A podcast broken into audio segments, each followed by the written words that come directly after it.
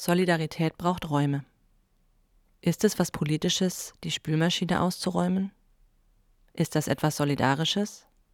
Es kann auch ein Beruf sein, eine Pflicht, eine Rolle, die man sich nicht ausgesucht hat. Aber ja, es kann auch Teil solidarischer Politik sein. Denn die braucht Räume und die muss jemand unterhalten. Räume kosten Geld und müssen nicht selten erkämpft und verteidigt werden.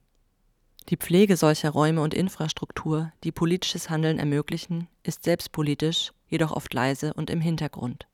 Solidarische Politik baut sich nicht im Schaufenster auf und verdeckt dabei das, was eben zu tun ist, damit Reden gehalten, Aufrufe beschlossen und Kundgebungen durchgeführt werden.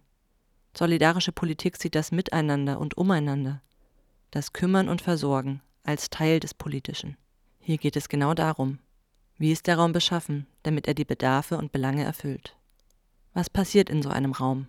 Trauer, Freude, Wut, Planen, Zuhören, Streit und Aushandlung, das alles findet in politischen Räumen statt.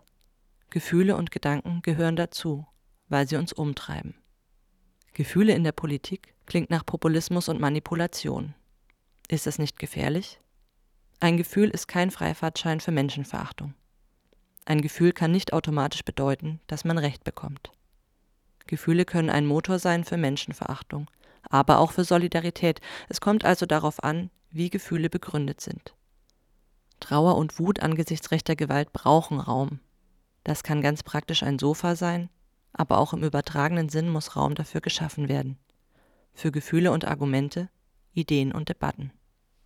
Politischer Raum ist immer dort, wo politisch gehandelt wird, Gesellschaft diskutiert, Entscheidungen getroffen werden.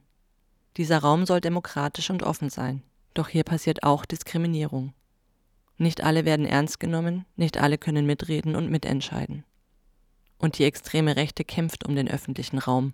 Sie verschiebt Sagbarkeiten, will noch mehr ausgrenzen und vertreiben, mehr Menschen ungehört und unsichtbar machen. Solidarische Organisierung muss politische Räume schaffen, die für alle in ihrer Unterschiedlichkeit gut sind. Politik kann man nie allein machen.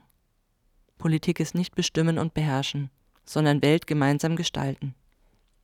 Daher entstehen politische Räume dort, wo Menschen zusammenkommen und zusammen handeln, wo sie diskutieren, wie sie gemeinsam leben wollen.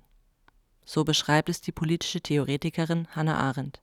Wenn Menschen die Sorge um die Welt zusammenbringt, nennt sie das Freundschaft. Musik